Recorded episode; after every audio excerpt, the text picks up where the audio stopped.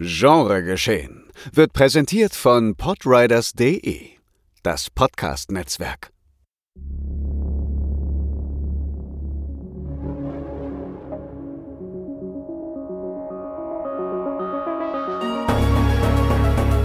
Genregeschehen. Der Podcast über den unkonventionellen Film. Mit Daniel Schröckert, André Hecker und Tino Hahn.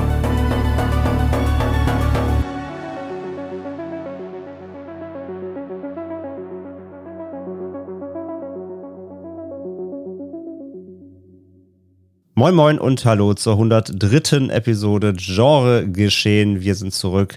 Mein Name ist André Hecker und bei mir Tino Hahn. Hallo. Daniel Schröckert lässt sich heute entschuldigen. Er weiß ich gar nicht, was macht er heute? Ist wieder unterwegs mit äh, familiären Attitüden, glaube ich. Bestimmt. Ja, Oder einfach das. im Kino. Oder im Kino. oder hat keinen Bock. Ja, oder Ähm, kein Bock. Nein. Oder HSV Er ist- spielt. Er ist, ja, genau, wahrscheinlich alles zusammen. Er ist jedenfalls heute nicht dabei, lässt sich entschuldigen, aber wir sind da und haben ein schönes Thema mitgebracht, denn wir wollen heute zum Kinostart diese Woche von Renfield, dem neuen Vampirfilm mit Nicolas Cage. Da werden schon einige äh, aufhorchen wahrscheinlich. Ähm, von Chris McKay werden wir heute ein bisschen über den Vampirfilm an sich sprechen. So, was sind unsere Highlights? Äh, Was sind vielleicht auch unsere Lowlights? Was mögen wir am Vampirfilm? Was mögen wir gar nicht am Vampirfilm? Welche Art von Vampirfilm gibt's eigentlich? Ja, wo waren die Anfänge? Wo sind wir eigentlich heute? Gerade im Vergleich so von, sagen wir mal, wo startet es 1922 Timeline bis heute? Renfield hat sich doch einiges getan. Mm, Darüber wollen wir jetzt ein bisschen ähm, sprechen. Und gleich zu Beginn, du hast Renfield ja nicht gesehen bisher, Ja, richtig. richtig? Ja, ich habe ich hab ihn gesehen, es war auch schon wieder ein bisschen her jetzt tatsächlich. Aber ich kann ja mal ganz kurz äh, so einen kleinen Abriss geben. Also in Renfield geht es im Grunde darum, Nicolas Cage spielt Dracula, der schon natürlich seit ähm, äh, ewigen Zeiten lebt und sich vom Blut der Lebenden ernährt und erfolglos, kann man sagen, versucht ein ja, Schattenemperium aufzubauen. Da er immer wieder versagt und dann auch äh, ja quasi getötet wird und immer eigentlich nur von seinem Assistenten, äh, gespielt von äh, Nicholas Holt, der eben den besagten Renfield spielt, mh, ja, zurück ins Leben gebracht wird, denn Renfield muss eben für seinen Herrn und Meister Dracula das Blut ranholen. Also der tötet eben oder er verschleppt Unschuldige, damit Dracula was zu trinken hat. Und ja, seit der letzten ähm, Attacke von Vampirjägern, die es eben geschafft haben, Dracula zu überwältigen, hat er sich noch nicht erholt. Er sieht doch aus wie so ein äh, komplettes Skelett, ja, so ein, so ein ausgetrocknete Pflaume irgendwie und äh, muss erst wieder zu Kräften kommen und dafür äh, muss eben Renfield jetzt wieder, wieder ran. Aber er merkt halt langsam, er hat keine Lust mehr, seinem Boss alles nachzutragen. Also im Film, der Film spielt so ein bisschen mit diesem toxischen Arbeitsverhältnis, sage ich mal. Ne? Es ist so eine Persiflage auf, so, aus, auf Ausnutzung am Arbeitsplatz. Also Dracula als Boss und Renfield so als äh, Dienstling, der da eben für ihn immer springen muss, wenn er will. Der aber keine Lust mehr hat, eben seinem Boss alles nachzutragen und versucht sich dagegen aufzulehnen. Und das ist so ein bisschen der Plot. Und es ist halt so eine Mischung aus schwarzem Humor, Fantasy und ja, ich, ich, so ein richtiger Horrorfilm ist es halt gar nicht geworden. Ne? Also der ist schon eher lustig und äh, vor allem, wenn eher blutig. Also der, ich war erstaunt, wie brutal der ist. Ähm, der legt schon, also das, der, also blutig an sich ja und vor allem auch sehr splatterig. Das hätte ich für so einen Mainstream-Film echt nicht erwartet. Also wenn es da mal loslegt, die Action-Szenen sind auch wirklich sehr temporeich. Also wie gesagt, es ist weniger Horror, mehr, mehr so Blade-Style so ein bisschen oder ja, auf jeden Fall sehr temporeich, actionlastig. Aber da werden halt wirklich, da werden Leute damit durchgerissen, Gedärme rausgeholt, Köpfe abgerissen, Arme, Leute mit ihren eigenen Armen verdroschen. Das ist schon, also der ist schon wirklich krass brutal für so ein Mainstream-Ding, der vor allem auf Comedy setzt. Aber es ist halt so eine, es ist halt so eine Hellboy-Remake-Brutalität. Ah ja, aber die fand ich schon, also da war ich schon, wie nennt man das? Erschüttert ist vielleicht zu viel gesagt, aber da dachte ich schon so, okay, krass, wie ernst der Film jetzt halt würden, diese Gewaltdarstellung, während ja Hellboy vorher auch so schrill und natürlich auf vielen Ebenen gescheitert war, aber als man dann diese Ja. kurze Sequenz vor Ende gesehen hat, da ja, dachte ist so, ich schon. erinnerst du dich krass. an den, ich, ich möchte aber das noch spezifischer werden, damit es wirklich klar ist. Mhm. Erinnerst du dich an die Szene, wo Hellboy diesen Riesentroll-Oger auseinander nimmt? Ja, Auf dieser Riesenwiese da. ja, ja. So ist die Gewalt. Ah, okay. Gut, ich dachte Ja. so gegen, wo Nee, diese Wo Viecher die, dann irgendwie wo die durch Häute London- abgezogen wird, ja, ja, diese wo man so dachte, Höllensequenz. boah, nee, so, so nicht.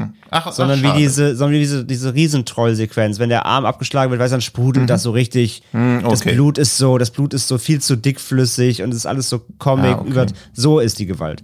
So Also richtig- wieder so überzeichnet, dass man auch so mit Achen und Krachen eine 16er Freigabe bekommt, oder meinst du, der kriegt eine 18er? Ich, der hat doch, glaube ich, Oder eine hat er 16er, schon? Ich. wahrscheinlich schon. Der wird ja eine FSK schon haben, der startet ja die Woche. 16, ja. Also Ja. das ist schon, also das Brutalitätslevel ist da schon krass, aber es, das sieht man, wie es hat funktioniert. Das so Mhm. Ja. zu ent, entschärfen quasi. Ich sag mal so, meine Begleitung, die mit im Kino war, waren überhaupt nicht darauf eingestellt, was da passiert und kennt zwar Splatter, aber mh, sagte halt danach, weil äh, während der Splatter-Szenen wurde dann in der PV auch schon gut gelacht, weil es halt auch, wie gesagt, so übertrieben ist. Und Ja. die Person sagte mir, meine Begleitung sagte mir danach, ach, Splatter ist, Splatter soll witzig sein. Jetzt habe ich das erst verstanden. Ja. Also sie, sie wusste nicht, dass während Gesplatter auf der Leinwand gelacht wird. Das ging ja auf dem Film, auf dem Fantasy Filmfest auch schon mal so und jetzt war sie wieder hier erstaunt. Also sie hat das nicht das assoziiert, ist dass, immer man, dass, dass man übertriebene Gewalt so lustig Mhm. finden kann. Das, das war ihr irgendwie neu. Und bei Renfield ist dafür die Blaupause so. Ja, das habe ich auch schon häufiger gehört. Das ist immer die beste Werbung für so ein einschlägiges Genrefilm-Publikum, wenn während Splatter-Szenen gelacht wird, egal ob sie lustig intendiert sind oder halt nicht.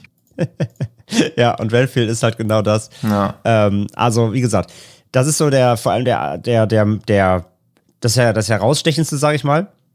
Weil es einfach mich überrascht hat, dass er da voll so in die Vollen geht. Als Film ist der, ich fand den rudimentär in Ordnung. So. Der ist nicht jeder Gag zündet. Man muss halt wieder äh, als, als Sidekick von äh, Niklas Holt hast du halt Aquafina. Die muss man, also der ihren Humor muss man halt mögen. Sie ist wieder sie. Also wer ihren Humor aus Shang-Chi oder äh, wo war sie zuletzt noch? Äh, ich sie noch Ähm, das gesehen? weiß ich, aber ich habe die Serie mit ihr geguckt. Dieses Aquafina ist Queens oder Ja, so, ja, genau, das ja, gab's ja, ja, also noch. ich bin. Okay, also wenn man ihr, wenn man ihre Art in. mag, dann kriegt man da wieder gut was geboten. So, ich, ich finde sie cool, ich mag ihre Art und ihre, Art von Humor. Mhm. Ähm, deswegen, mir hat sie gefallen wieder. Aber ich kenne auch viele, die mögen halt ihre, ihre, ihre Comedy nicht und dann ist es wieder schwierig. Aber auf jeden Fall, sie fand ich super.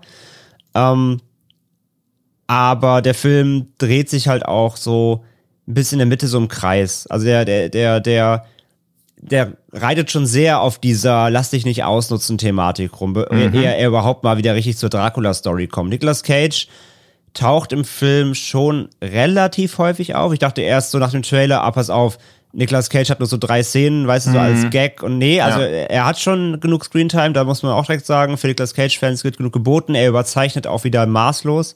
Das passt halt super. Er ist halt super exzentrisch, super Arschloch so, also das, macht er wirklich gut. Da ist er wieder perfekt besetzt auf jeden Fall für. Er hat ja im Interview auch gesagt, er wollte immer mal Dracula spielen, das war jetzt so sein Time to Shine. Hat er gut gemacht, fand ich, fand ich ordentlich. Ähm, Ah, und es gibt halt wieder natürlich, es reicht nicht, dass es einen bösen Obervampir gibt. Es gibt dann noch so eine menschliche Antagonistengruppe, die sich dann den Dracula anschließen, Ah. gemeinsam mit ihm so äh, die Welt erobern will. Und gegen Ah, die okay. muss es dann das halt auch hat gehen. der Trailer ja so gar nicht. Gegen die muss es dann natürlich auch noch gehen, so. Also das Ach, ist auch okay. noch so drin. Ey, den, ich finde, den kann man gut gucken. Ähm, ich fand den überraschend unterhaltsam, Mhm. überraschend hart, fand ich total solide. Ob man Okay. den im Kino sehen muss, würde ich jetzt nicht unbedingt sagen. Das ist auch ein Film, der auf jeden Fall zu Hause auch auf der Couch gut geht. Aber gerade mit Publikum so im Kino glaube ich schon, dass da gute Stimmung entstehen kann. Also von mir so, ich habe den glaube ich auf Box 3 gegeben. So, das ist wirklich, den kann man gut gucken. Also ich war überrascht. Ich habe deutlich Schlimmeres erwartet. Ja. Okay, Ja. gut. Und wir hätten ja auch schon fast einen Nicolas Cage Vampirfilm-Special machen können, weil er ja auch diesen Vampires Kiss gemacht hat, um Ah, mal stimmt. über. Also ich finde, den habe ich vor zwei oder drei Jahren das erste Mal gesehen und der ist schon schlecht, aber der ist halt auch gut. Also das ist einer von diesen Filmen, die gut gealtert sind, weil da Nicolas Cage halt auch wieder komplett, ja, komplett overacted und es geht im Kern um einen Literaturagenten, der nach einer Nacht mit einer Frau, die er aus mir nicht ganz nachvollziehbaren Gründen für eine Vampirfrau hält, denkt, dass er auch ein Vampir wäre, er ist aber gar kein Vampir. Also sie beißt ja. ihm halt in den Hals und saugt sein Blut raus, aber es ist klar, dass sie keine Vampirin ist, sondern dass das halt einfach passiert. Und und dann verwandelt er sich und denkt dann die ganze Zeit, er ist ein Vampir und dann schläft er unterm Sofa und denkt, er hat kein Spiegelbild mehr und irgendwann will er sich, weil er es nicht mehr aushält, mit so einer Schreckschusspistole erschießen, stirbt aber obvious nicht und dann denkt er auch, er wäre unsterblich. Also es ist so eine Aneinanderreihung unglücklicher Zufälle und Missverständnisse und der geht auch gut klar und ich habe ihn jetzt auch nur erwähnt, weil es wieder einen guten Fun Fact gibt, der wieder zeigt, wie Cage irgendwie das Overacting sich auch teilweise selbst in den Schoß legt, weil im Skript stand drin, dass er rohe Eier essen soll. Und dann dachte Cage, das ist doch nicht schockierend genug, ich kann doch auch einfach Küchenschaben essen. Und dann musste die Szene dreimal wiederholt werden. Und dann hat er jetzt so in diesem Renfield-Interview gedönst, dann halt auch irgendwann gesagt, ja, das bereut ein bisschen, dass er das vorgeschlagen hat. Ja. Ja. Macht auch nur einmal. Ja, ja, und das, und dieses, hey, rohe Eier sind nicht schockierend genug, ich esse eine Küchenschabe, trifft ganz gut, wie er da wieder overacted in dem Film. Also wenn ja, den, den, den habe ich nie gesehen, aber den habe ich immer auf der Liste, ja. Muss ist jetzt keine uneingeschränkte Empfehlung. Ich würde ihn nicht zu den Top 237 Vampirfilmen zählen, aber. Aber, aber zu den Top 237 Cage-Filmen? Ja, da schon. Da ist er so im soliden mittleren Drittel. Ist leider auch nirgendwo zu streamen, sehe ich gerade. Ja, den muss ich mir irgendwie nochmal. Doch, auf Apple Plus ist der, glaube ich. Oder? Nee, doch nicht. Nee. Ja. Nee, gibt's nirgends. Ja, den muss ich mir mal reinziehen, den habe ich immer noch nicht gesehen. Ja. Das ist auch so was, was im Vampirfilm schon selten passiert, eigentlich, dass dieses Genre mal so dekonstruiert wird, finde ich. Oder wenn es probiert wird, also ein Vampirfilm wird sehr oft mit so einem, ja, mit dem häufig hier genannten heiligen Ernst rangegangen. also es gibt sowas, also Na, eher, der, eher der unheilige Ernst, ne? Weil der unheilige, ja. Also außer zu What We Do in the Shadows, wo wir noch dazu kommen, würde mir jetzt keine wirklich gelungene Vampirkomödie einfallen. Was auch gleich hm. so ein hm. bisschen mein ja, aber es muss ja auch nicht unbedingt Komödie sein, aber so eine Dekonstruktion. Ich meine, du hast jetzt bei Vampire's Kiss hast du ja so ein, das ist jetzt nur so ein False Flag Vampirfilm. Also jemand ja, ja. denkt, der ist Vampir, hm. obwohl er eigentlich keiner ist, oder du hast die Motive des Vampirs, also sowas wie Blutsaugen hm. und kann bei Tages nicht raus. Ähm, das gab's aber ja dann doch schon ein paar Mal, oder nicht? Wo, wo quasi die Vampir-Thematik ausgespielt wird, aber ohne dass es wirklich Vampire sind. Hm. Ja, das ist ja in dem äh, in Martin von George R. Romero, den Romero auch für den besten seiner Filme hält, auch Zum so, dass es nur, ja. ein, nur ein Mann ist, der dann einfach denkt, okay, ich bin ein Vampir und dementsprechend dann auch so handelt und der ist in es kommt halt, glaube ich, drauf an, wie man die Filme halt in welcher Reihenfolge man sieht. Weil wahrscheinlich ist der erste Berührungspunkt mit George R. Romero immer Dawn of the Dead. Ja. Und dann schaut man sich Martin an und der ist halt wirklich sehr reduziert, sehr bodenständigen eigentlich auch größtenteils einfach ein Drama über einen einsamen Mann, der immer mehr in so einen Wahn abdriftet. Und vor allem, der kam ja vorher noch, ne? Also ja. Dawn of the Dead war 78, Martin ist 76, ist sogar noch vorher entstanden, ja. Mhm. Ja, den habe ich leider auch nie gesehen bis heute, aber den will ich auch unbedingt ja. sehen. Aber genau, da, also diese Thematik umdrehen, zu sagen, ähm, du hast diese Vampir-Tropes, aber es ist gar kein Vampir. Du spielst eben nur mit dem Mythos beziehungsweise dem Aberglauben dahinter das finde ich eigentlich immer ganz spannend, mhm. weil da ist so ein bisschen, jetzt kommt jetzt philosophisch die Frage, was macht denn den Vampir dann wirklich zum Vampir? Also im Grunde ja nur, dass er untot ist eigentlich. Ne? Also alles andere kannst du ja. ja. auch, also du kannst auch trotzdem kein Knoblauch mögen, du kannst, nein, du kannst nur nachts rausgehen, du kannst Blut trinken, kannst ja auch alles machen, wenn du eigentlich kein Vampir bist. Also eigentlich ist, was den Vampir wirklich zum Vampir macht, ist ja eigentlich wirklich dann nur, dass er untot ist. Ja. Ähm, oder, oder halt unsterblich. Und zwar nicht so, wie Nicolas Cage denkt, er ist unsterblich, sondern halt wirklich unsterblich. Was Martin ja dann wahrscheinlich auch nicht ist. Nee.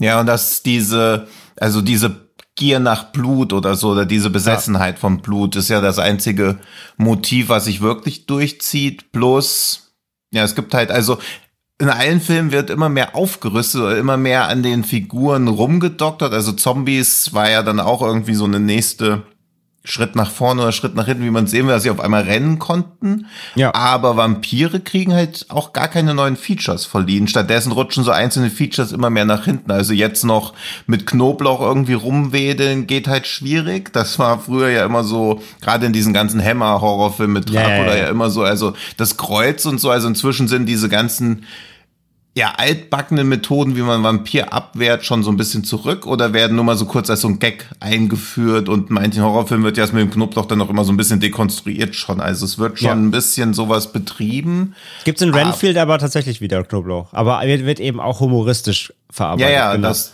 weil das ja auch schon so, also das ist ja ein Trope und wenn Knoblauch wirklich so effektiv immer helfen würde, weil das ist ja auch was, während du einen Slasher-Film guckst, die Leute, die in einem Slasher-Film die Rollen spielen, haben halt noch nie einen Slasher-Film gesehen. Im Film, sonst Ja. würden sie sich nicht so benehmen, wie sie sich benehmen würden, aber du kannst, glaube ich, keinen Vampirfilm machen, wo nicht irgendeine der Figuren mal auf die Idee kommt, Knoblauch zu benutzen. ja, das ist halt das Problem. Weil Ja, das so ein ganz anderes, immanentes Wissen ist, was man halt irgendwie hatten, wo auch ein Film nicht so tun kann. Ja, die haben noch nie von Vampiren gehört. Ja, der Vampirmythos ist halt zu altertümlich. Ja. Also, ne, also wenn du einen Film drehst, der irgendwas nach noch acht- im 19. Jahrhundert, 20. Jahrhundert entstanden ist, kannst du das eigentlich nicht machen, genau. Ja. Ja. Und mein, also ich sehe Vampirfilme echt gern, aber mein Hauptproblem mit Vampiren ist halt, dass ich sie selten als gruselig empfinde. Ja, Also es kommt ganz, halt so ein bisschen auf die Inszenierung irgendwie an, ne? Also Ja, ich na find- klar, aber so. Ich finde das Problem bei Vampirfilmen, oder das ist das Problem, aber für den Horror, ist, wenn du bei Hammer guckst, da hast du halt diesen, dieses, dieses, der Vampir ist der Edelmann-Ding, finde ich immer. Da hast Ja, und da ist er ja ne? auch der Held. Also da Genau, will man ja auch nicht, dass, dass Peter Cushing ihn jemals erwischt. Genau, also irgendwie, da ist er halt so der, der ist halt der Ästhet, ne? Und Ja. der ist halt der gebildete Typ, so, das ist der, der Adel Mhm. mit seinem Cape und hast du nicht gesehen, seinem Schloss. Also der ist ja irgendwie auch, der, der, der ist der, der, Up- der Upper-Class-Vampir, so. Ja. Während dann eben sowas wie, keine Ahnung, 30 Days of Night oder auch John Carpenters Vampires, so wo die Vampire halt so eher so sich halt so in dreckigen Buden zusammenrotten, eher so, ja, wie so, wie so Ratten sich verstecken. Äh, da ist, da ist ja eine riesen Fallhöhe zwischen.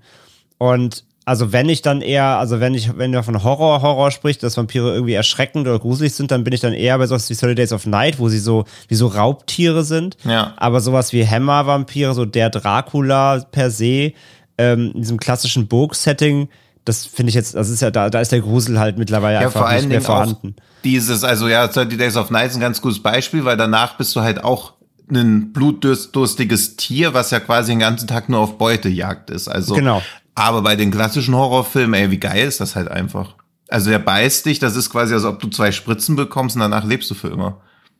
So mega. Also ich habe nie die, die, wenn du einem Vampir zum Opfer fällst, geht das geile Leben ja erst los. Also alles, was davor war, war ja irgendwie scheiße und danach wird's mega geil und du musst halt ab und an mal Blut trinken. Also diese Fallhöhe hat sich für mich, dadurch, dass man ja auch zwangsläufig mit Vampirfilmen, im Gegensatz zu Werwolffilmen, mit denen ist man nicht so sozialisiert worden, weil es auch wesentlich weniger gutes Thema für eine andere Spezialausgabe, wesentlich weniger gute Werwolf-Filme gibt. Also es gibt viele Werwolf-Filme, aber dass da so richtige Highlights dabei sind, würden mir jetzt nur weniger einfallen. Ginger Snaps, American Werewolf, das wäre es eigentlich schon fast, was mir jetzt so spontan einfallen würde. Aber vor Werwölfen hatte ich jedenfalls immer Angst, weil die ihr Opfer einfach zerfetzen und du auch, wenn du es überlebst, per se auch zu so einem Tier wirst. Aber irgendwie bei Und auch Francis Ford, aussehen meist, finde ich. ja, aber bei Francis Ford Coppolas Dracula am Start zu sein, ey, why not? Ja, nee, stimmt. Also, Also, kriegen wir es gebissen, wohnen plötzlich im Schloss. Ja. Oder auch sowas wie Thirst, ey, Voll nice. count me in. Ich bin dabei. Nee, voll, also verstehe ich. Also wie gesagt, ich finde halt, ähm, da, gibt- da, ist ja schon, aber ich gebe dir recht, es ist trotzdem nicht viel passiert mit dem Hm. Vampir. Also es gab nicht mal so eine Evolution so richtig. Also wie gesagt, du hast diese unterschiedliche Darstellungsform, der, der Edelvampir, der, der Rattenvampir, sage ich jetzt einfach mal über, Ja. überzogen. Aber ja, beim Zombie gab es halt dann so, so, so Updates, so Enhancements irgendwie. Die wurden gefährlicher, sie wurden unberechenbarer, was auch immer. Aber bei Vampiren ist es wirklich immer nur diese Darstellungsform, in welcher Gesellschaftsschicht sie sich irgendwie bewegen. Ja, und sie sind halt auch immer so Einzelgänger, was ja auch immer gleich irgendwie eher so was Cooles hat. Also, dass Vampire so ein Rudeln jagen, taucht ja auch selten eigentlich als Motiv auf. ja, also sowas klar, hast, sowas so hast du Days of so, Night, jetzt of Night, das ist wie so ein, das sind die ja wie so ein Wolfpack, sag ich mal, haha, Ja. Wolf. Ähm, oder bei Near Dark, da hast du die so als Bande, so als Gang irgendwie dann Ja, wiederum. aber selbst das, die haben so ein Familiengefüge. Also klar Ja. sind die irgendwie am Arsch, aber selbst da denkt man ja nicht so, boah, da will ich auf keinen Fall dabei sein. Ja, das stimmt. Also, also ich bin immer so, dass ich so eher mit Vampiren sympathisiere und so denke, ach, nicht so schlimm. Ja, Sowas also wie Martin natürlich furchtbar und ich habe richtig Angst früher mal gehabt bei Nosferatu von Murnau und dieser Vampir von Karl Theodor Dreyer, Mhm. weil die nichts erklärt haben und diese Schwarz-Weiß-Optik mich schon nachhaltig irgendwie verstört hat. Die habe ich auch relativ früh beide gesehen. Deswegen meine Frage an dich. Findest du bei Vampiren gruseliger, wenn sie die Eckzähne, also wenn sie die spitzen Eckzähne haben oder zwei Zähne in der Mitte? Eckzähne. Echt jetzt? Das findest du gruseliger? Ich finde die, ich finde die Zähne in der Mitte sind, ich finde, das sieht lächerlich aus tatsächlich. Okay, ich finde das nämlich richtig gruselig, weil das so Hacken irgendwie ist. Also das ist für mich gar kein Beißen, das ist so reinhacken, wie so ein Dosenöffner, den man irgendwo so reinhaut. also das stelle ich mir halt auch deutlich schmerzhafter ja. vor und sieht halt auch nicht so ästhetisch aus. Also es sieht halt einfach. Ja, ja also ja, die Eckzähne sind halt irgendwie, die sind, ja, hast du recht, die sind, die sind so, das ist so ein bisschen hipster. Hm. Der Hipster-Vampir, ja, ja, das stimmt schon. Aber ich finde die Frau, das sieht aus wie so Hasenzähne. Ich finde, das sieht eher. Achso, nee, das, ich, ich finde den Nosferatu. lachen, leider. Ja. Nee, ich finde den Nosferatu-Vampir am gruseligsten und den von Bren Musalem. Bren Musalem ist an sich nicht so eine gute King, also obwohl eigentlich schon im oberen Drittel der King-Verfilmung, aber dessen Szene in der Mitte finde ich auch creepy. Also das sind immer Vampire, wo ich so mich vor grusel und. Ja, der Bren Musalem-Vampir, der ist schon, der ist schon creepy, das stimmt, ja. Weil der, auch so, weil der auch so unästhetisch einfach ist. Ja. ja. Und dieses Riesenmaul von der einen Frau bei Fright Night. Ja, ja, ja, ja. Den wir jetzt auch gar nicht hier in dieser Liste haben. Es gibt da, das ist halt so das Ding, es gibt schon viele Vampirfilme, aber so eine Empfehlungsliste ist, glaube ich, die, die wir hier haben. Ja, und auch Fright Night macht's ja eher, eher schwungvoll. Ich möchte nicht sagen humoristisch, aber ja, doch ja, ja. halt. Ne? Also es ist ja auch eher so ein bisschen der lockere ja, Ton so. Der also und Lost Boys waren so, wo man so dachte, okay, jetzt kommt mal so eine Welle von so unbeschwerten Vampirfilmen, die es auch mal richtig zelebrieren, weil bei Lost Boys wollte man ja eigentlich auch bei Kiefer Sutherland seiner Gang dabei ja, sein. Ja, komplett, ja, ja. Der wollte das ja auch cool machen, auf jeden Fall. Ja, also, wie du gesagt hast, nochmal auch dieses, ähm, mit den, mit den Waffen gegen Vampire und ne, die Tropes mhm. und ähm, dass das nicht mehr so richtig funktioniert, altmodern. Ich muss ja sagen, und ich, da bin, da bin ich gleich auch bei meinem Film, für den ich immer wieder meine Fahne hochhalte, weil ich mag den einfach sehr. Ich weiß, dass der auch sehr viele Hater hat, aber es ist auch völlig okay. Ähm, aber ich finde das, dieses, dieses alt und moderne irgendwie mischen, hat für mich immer noch halt John Carpenters Vampires für mich immer einfach gut hingekriegt. Mhm. Die, die Vampirjagd so als, als Auftrag, so als, als, als Job quasi. Ähm, wie gesagt, die Vampir-Darstellungsform so als eher auf der Flucht. Sie warten so auf die, die, die den Anführer, der alle zusammentreibt. Sie sind halt auf, zersprengt. Ähm, klar, dieser Auftrag, dass er natürlich vom Vatikan kommt, hat was von Popes Exorzist jetzt auch, ne? So, das ist halt schon ein bisschen, immer ein bisschen äh, überdramatisiert, überkitschig. Aber ich finde halt, die, so wie sie die halt jagen, mit dieser, weißt du, so, das, ähm, mit, mit den Anführungszeichen Hightech-Waffen, aber halt mit der, mit der, mit der Seilwinde so aus dem Haus ziehen. Mhm. Es gibt so einen richtigen, es gibt einen richtigen Arbeitsablauf, ja, wie du Vampire halt jagst. Mhm. So, der immer der gleiche ist, ne? Wir gehen in die Vorhut, wir ziehen die mit der Winde raus, verbrennen die so. Es ist wie so ein Dayjob, so. Das ist wie, wie Kammerjäger, so quasi. Ja, das. Und das, das mag ich halt an ihm total, dass der halt diese, so, ne, die pennen halt trotzdem da nachts in, in ihren Häusern da und verstecken mhm. sich äh, tagsüber ähm, und, und rotten sich halt da zusammen und pennen in den Wänden und so und sind halt so richtig runtergerackt, verrackt und ähm, dann kommt halt die, die, die Crew und, und, und zieht die so da raus mit ihren modernen, moderneren Hilfsmitteln. Das, ähm, ja. so die, die Mischung mochte ich immer total. Und ich mag halt dieses, dieses leicht westernhafte, dieses Road-Movie-hafte mhm. daran. Der Soundtrack ist super geil, der Score, ähm, diese Geschichte mit dem Super-Vampir. Ich, ich, ich finde Vampires ist irgendwie, der ist, der ist irgendwie unterhaltsam. Er hat trotzdem auch seine spannenden und teilweise auch ein bisschen creepy Momente. Dann wieder dieses, dieses lockere, äh, bisschen Witzeln. Ja, gut, halt, ne, hier, wie, wie heißt er, ähm, Hauptdarsteller? Äh, James Woods? James Woods, ne? Ich, sag, mhm. ich will über den mal Ed Woods sagen. Ich weiß nicht, wie ich auf Ed Wood komme. Ich will mal Pepper Woods sagen. äh, so, James Woods immer ihn als Mensch ausgeklammert, ne? Der ist ja auch total naja. abgedriftet, den kannst du ja mittlerweile ja. auch in der Pfanne rauchen und auch im Film ist er ja kein Sympathieträger, ist ja auch eigentlich volles Arschloch. Genau ja wie Daniel Baldwin, der ganze Zeit hier die, ähm, die Vampirfrau durch die, die Gegend prügelt, immer mhm. wenn sie die spurt und am Ende sagt er, ich habe mich in sie verliebt. Das ist halt auch alles, also es, das ja, Frauenbild das in dem Film ist so unfassbar widerlich auch. Ähm, das war als vielleicht ausgeklammert, aber ähm, so, so als, als, als dreckigen Road-Movie der diesen Vampir-Mythos so wie gesagt in so eine Kammerjäger-Situation ja, bringt. Ja, das finde ich nämlich auch. Das, das, mag ich schon an dem immer noch gerne. dass man so, gerade weil die Vampire so räudig aussieht, sie auch mal als eine Gefahr, die irgendwie beseitigt werden muss, wahrnimmt. Ja. Aber je länger der Film geht, man denen zuguckt, wie die halt wirklich da so mechanisch, also das ist ja wirklich, wie du schon sagst, so ein Dayjob. Hieß nicht dieser eine Vampirfilm von Netflix auch Dayjob? Äh, Dayshift. Ach, Dayshift, ja. Ja, so, wurde so, ja, also wirklich so ein Job ist und auch dieser Kammerjäger-Vergleich ist mir dann nämlich auch beim Gucken häufiger gekommen oder auch so wie Hundefänger. Also wie die erbarmungslos, die da einfach nur rausziehen und dieses, das ist ja das Einzige, was so dieser, wo auch, äh, oh, wie heißt der mit Will Smith? I Am Legend drauf I Am Legend. Die, das, der Originalfilm, da findet der Typ ja am Ende auch raus, dass nicht die Vampire die Gefahr sind, sondern er selbst, weil in einer Welt voller Vampire ist der einzige Mensch halt der komische und Außenseiter. Und dass die nicht sich verstecken, also die verstecken sich vor ihm vor Angst. Mhm. Und das ist ja dann, wo am Ende rausfinden, oh shit, Alter, ich bin hier die Gefahr. Ich bin bring das hier, Problem. Ich bringe hier ganz normale Wesen um, weil ich denke, ich bin das normale Wesen, aber die Weltordnung hat sich halt einfach komplett umgeändert. Das ist Shadow of the Colossus. Kurze Videospiel ab. ja, so halt, ja, wo man so denkt, okay, krass, richtiger Mindfuck irgendwie, als ich das damals zum ersten Mal gesehen bzw. gelesen habe. Und so ähnlich ist es bei Vampire ja auch, dass man so denkt, ja, okay, die Vampire sind halt fehl in dieser Welt, aber ob sie da so maschinell rausgezogen und maschinell abgeschlachtet werden müssen, als ob sie wirklich nicht mal, nicht mal Hunde, sondern wirklich eher Kakerlaken wären, also als ob sie wirklich so eine Plage wären. Ja, müssen sie aufpassen, dass Nicolas Cage die nicht isst.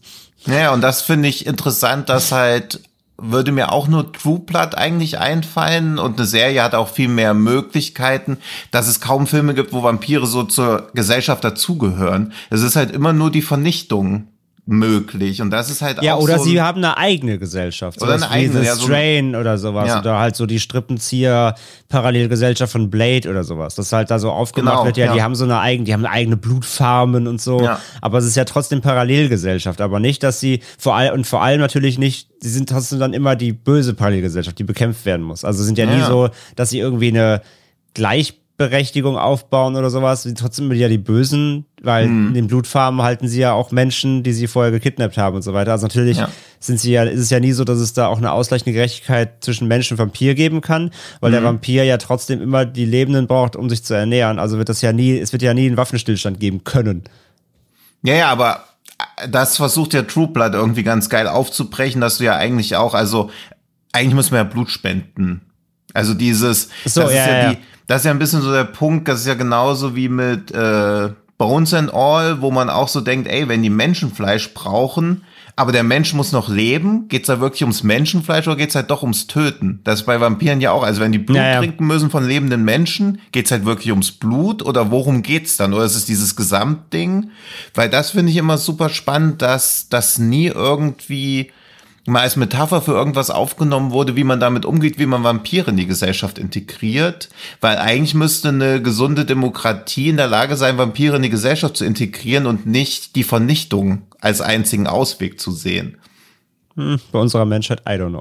Ja, ja, eben, aber klar, aber man könnte halt quasi gleichzeitig so eine Utopie und Dystopie in einem machen. Ja, das das stimmt, fände ich ja. ganz reizvoll, das mal zu sehen. Und das war, also True Blood hat mich leider auch irgendwann verloren.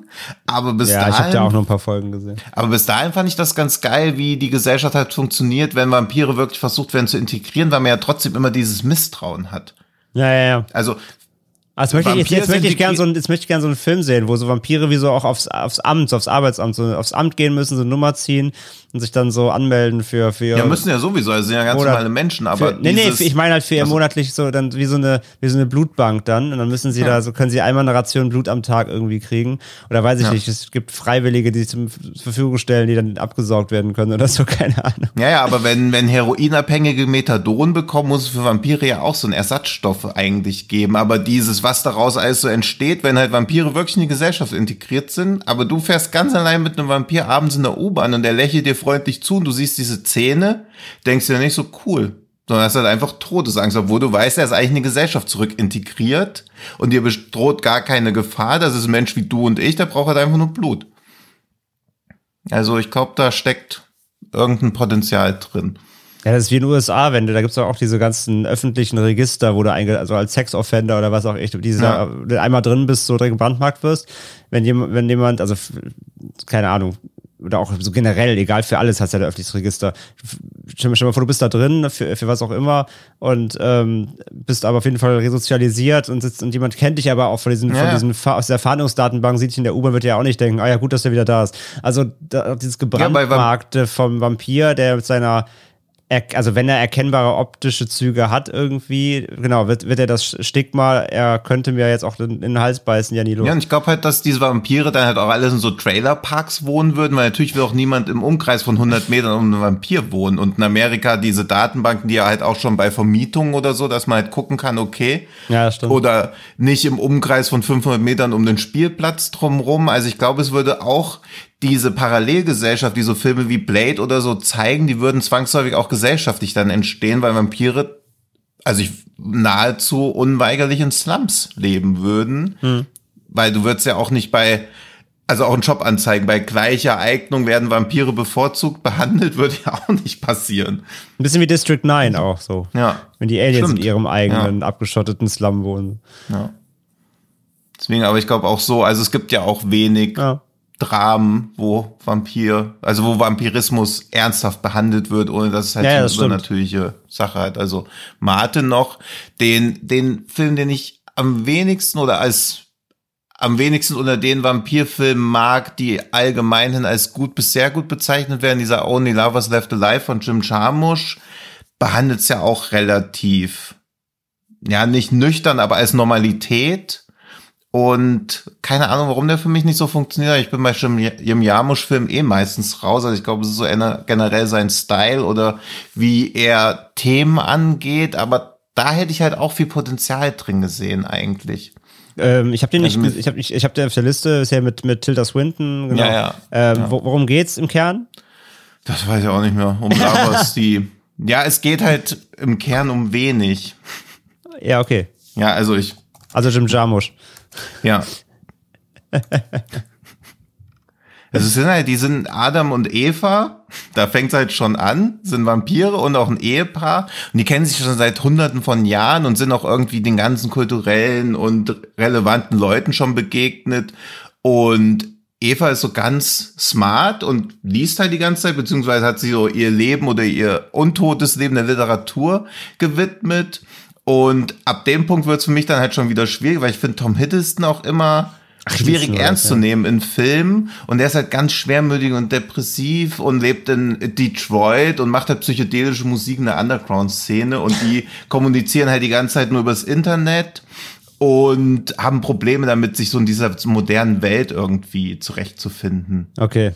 Ja, und dann äh, Aber das klingt doch jetzt per se erstmal wie ein Vampirfilm, der das Ganze versucht, irgendwie in einer heutigen Zeit ernst zu nehmen. Ja, ja, eben, aber dieses Ernstnehmen kann man halt auch übertreiben. Ja, okay. Weil irgendwie hunderte Leute, die seit hunderten von Jahren leben und dann sich so selbst so super ernst nehmen und irgendwie jeglichen Anflug von Selbstironie oder Humor, also was die schon alles erlebt haben, aber sie nehmen sich einfach so beschissen ernst wieder. Er so als Musiker mit dieser psychedelischen Musik, sie ist so ganz schwermütig, Literatur ist das Geilste.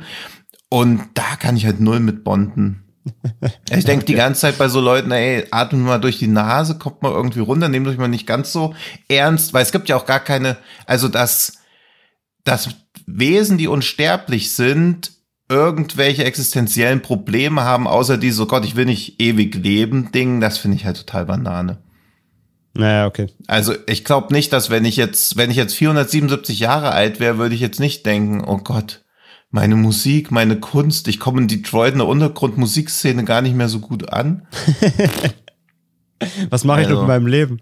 Das mache ich nur mit meinem Leben. Ich kann höchstens noch 400 Jahre weiter Musik produzieren. Da kann ich auch gleich aufhören. Ja, eben, da kann ich auch gleich aufhören. So normale Menschen haben 30, 40 Jahre, ich habe zehnmal so viel. Äh, äh, äh. Also dieses Selbstmitleidige, das mag ich nicht. ja, okay. Ja. Aber dieser Gedanke und sowas altert ja auch nicht gut. Also Leute, die 2013 über das Internet kommunizieren, sind 2023 halt auch wieder so. Ja. Keine Ahnung. Also ich kann damit nicht. So. Ja, wie gesagt, ich habe den äh, auch schon auf der Liste, aber ich bin jetzt auch kein Jarmusch-Fan groß irgendwie. Ist nicht mein Cup of Tea, seine Filme, von daher. Mal schauen, wann ich den mal anfasse.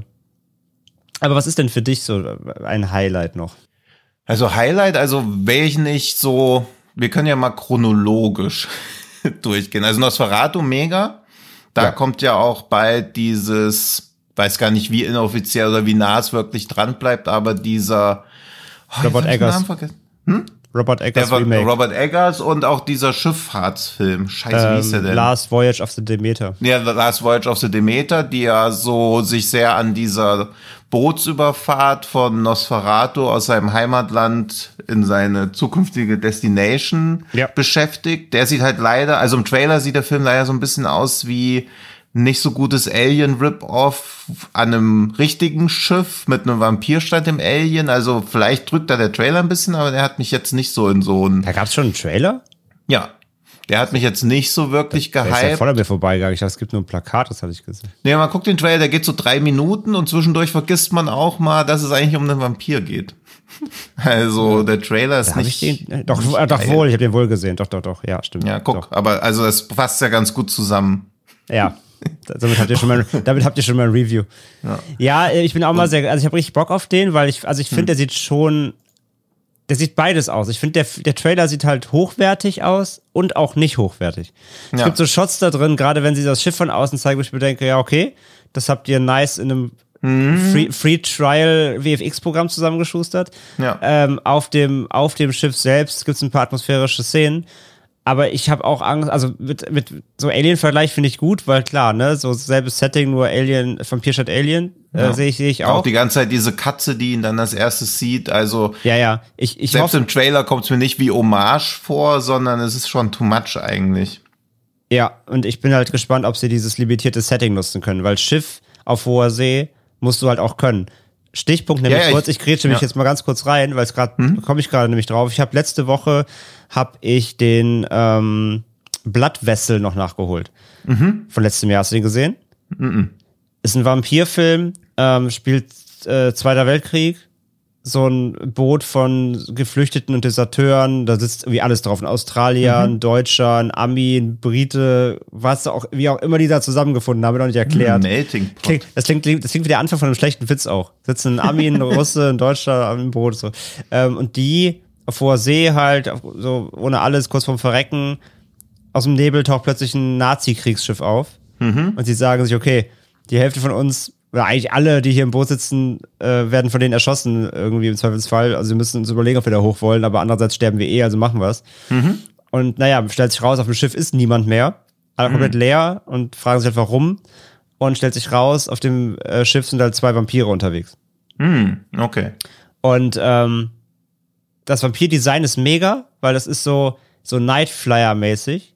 Hm, also so okay. richtig monströs mit so ja. riesen Ohren, also wie so eine gehende Fledermaus, das ist cool. Mhm. mhm. Der, die Hälfte des Films passiert aber nichts, weil die Vampire erst im letzten Drittel auftauchen, mega boring mhm. leider. Ähm, aber jedenfalls auch da, du hast ein riesen Nazi-Kriegsschiff und der Film weiß überhaupt nichts mit dem Setting anzufangen. Schiff, finde ich, musst du können. Und deswegen, ja. da hoffe ich, dass sie das hinbekommen, so ein limitiertes Setting auch auszunutzen mit all seinen Pros und Cons irgendwie bei Demeter. Mal gucken, ja. ja. Ja, man weiß ja auch nicht, ob Demeter, also wie lange das wirklich auf dem Schiff spielt, ob sie irgendwann ankommen und es in einer Stadt weitergeht. Also, glaube ich halt ich, nicht. Ich glaube es halt auch nicht, aber. Ich sehe den ja, letzten Shot also, schon, wenn das Schiff in den Hafen einläuft und es lebt halt niemand mehr außer der Vampir irgendwie. Ich sehe das schon. Ja, ja, und dann so Leute auf, aufs Boot gehen und dann irgendwie so rumleuchten und dann raschelt's hinter ihnen nur so. Also Irgendwie so ein so Scheiß, ja, ja. Ja, ja, also vielleicht tut man dem Film da auch ein bisschen Unrecht. Nein, klar, aber wir, ich bin, haben, wir wissen aber, ja noch nichts, aber wer, es ja, geht, also das, die Omen, die o, schlechten Omen ja. schweben schon über ihm, habe ich das Gefühl. Ja. Da ist jedenfalls eine gesunde Portion Skepsis, glaube ich, ein guter Begleiter ins Kino rein. Ja.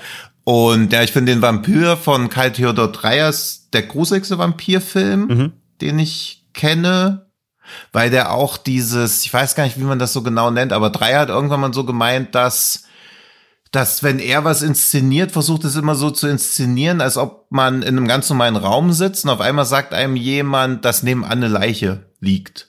Und es ändert sich scheinbar gar nichts, aber durch dieses Wissen, dass nebenan eine Leiche ist, ändert sich trotzdem alles, obwohl sich der Raum nicht verändert hat. Ja. Und das finde ich so eine generell spannende Herangehensweise, weil er auch für man sieht halt einen Film aus 1932 und denkt so, okay, hier können keine Gimmicks oder sonst irgendwas genutzt werden, aber es gibt manchmal so Szenen, wo die Figur in den Raum reingeht und man denkt so, okay, jetzt ist man in der POV der Figur drin, aber auf einmal kommt sie halt in den Raum rein und man denkt so die ganze Zeit, scheiße, aus wessen Perspektive habe ich das denn jetzt hier alles gesehen?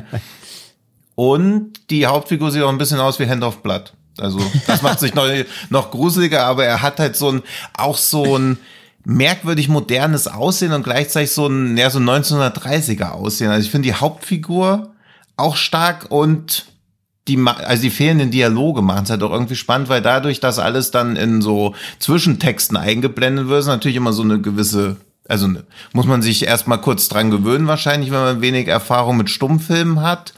Aber auch diese Sprachlosigkeit und dieses Rätseln, was passiert hier überhaupt, das funktioniert für mich immer noch gut. Das sieht, ja, also bisschen, das sieht ja wirklich aus wie Henno. Ja, schon, oder? ja, schon. Oh, ja mega. Ja. Und den habe ich vor einem Jahr nochmal gesehen, der funktioniert für mich immer noch richtig gut. Also wenn man sich darauf einlassen kann und für einen Schwarz-Weiß-Film finde ich ihn vom Pacing her auch völlig fein, auch, also auch aus heutiger Sicht. Ja. Ja, den muss ich auch noch endlich gucken, den habe ich auch noch nicht gesehen. Aber auch als Tipp dann nochmal, können wir auch gerne mal in den Shownotes verlinken. Der ist ja for free zu haben im Internet. Archive, weil da der, Ja. der, ähm, die, wie heißt das, die Lizenz quasi frei ist mittlerweile. Ja. Und der Ähm, macht das, was ich. Bei Horrorfilmen halt irgendwie am geilsten finde, so ein Gefühl von Unease irgendwie zu erzeugen. Ich kann es gar nicht auf Deutsch wirklich gut beschreiben, aber dass man Ja, die so ganze Unbehagen, so ein- so ein ja so ein Unbehagen. Also weil Grusel ist eh wirklich sehr schwierig zu erzeugen, weil man ja, eigentlich immer weiß, dass man einen Film schaut, aber trotzdem funktioniert es gerade so im Kino. Aber sowas also Skinner Marink weiß ich halt zum Beispiel auch nicht, ob der Grusel erzeugt oder eher so ein Unbehagen, dass man so denkt, ah, ist das unangenehm, alles ohne, dass es gory ist oder eklig oder sonst irgendwas, sondern man, halt- man hat einfach ein beklemmtes Gefühl, ein beklemmendes Gefühl. Ja. Und das schafft Vampir halt auch dann, weil wie du in The Shadows, um mal das komplette Gegenteil aufzumachen, finde ich mega, ist halt benutzt ja eigentlich auch nur, um sein WG-Setting skurril zu gestalten, Ja. aber das finde ich so als, als Satire auf irgendeinen Genre oder so auch da nicht nur für Vampirfilme, sondern generell finde ich einer der besten, besten Horrorkomödien oder besten Persiflagen auf Horrorfilme. Ja. Also, Und und, die Serie halt- ist ja eigentlich fast noch besser. Ja, und ich finde halt, dass das, was What We Do the Shadows gemacht hat, ist halt da, genau das, was wir, was wir vorhin besprochen haben.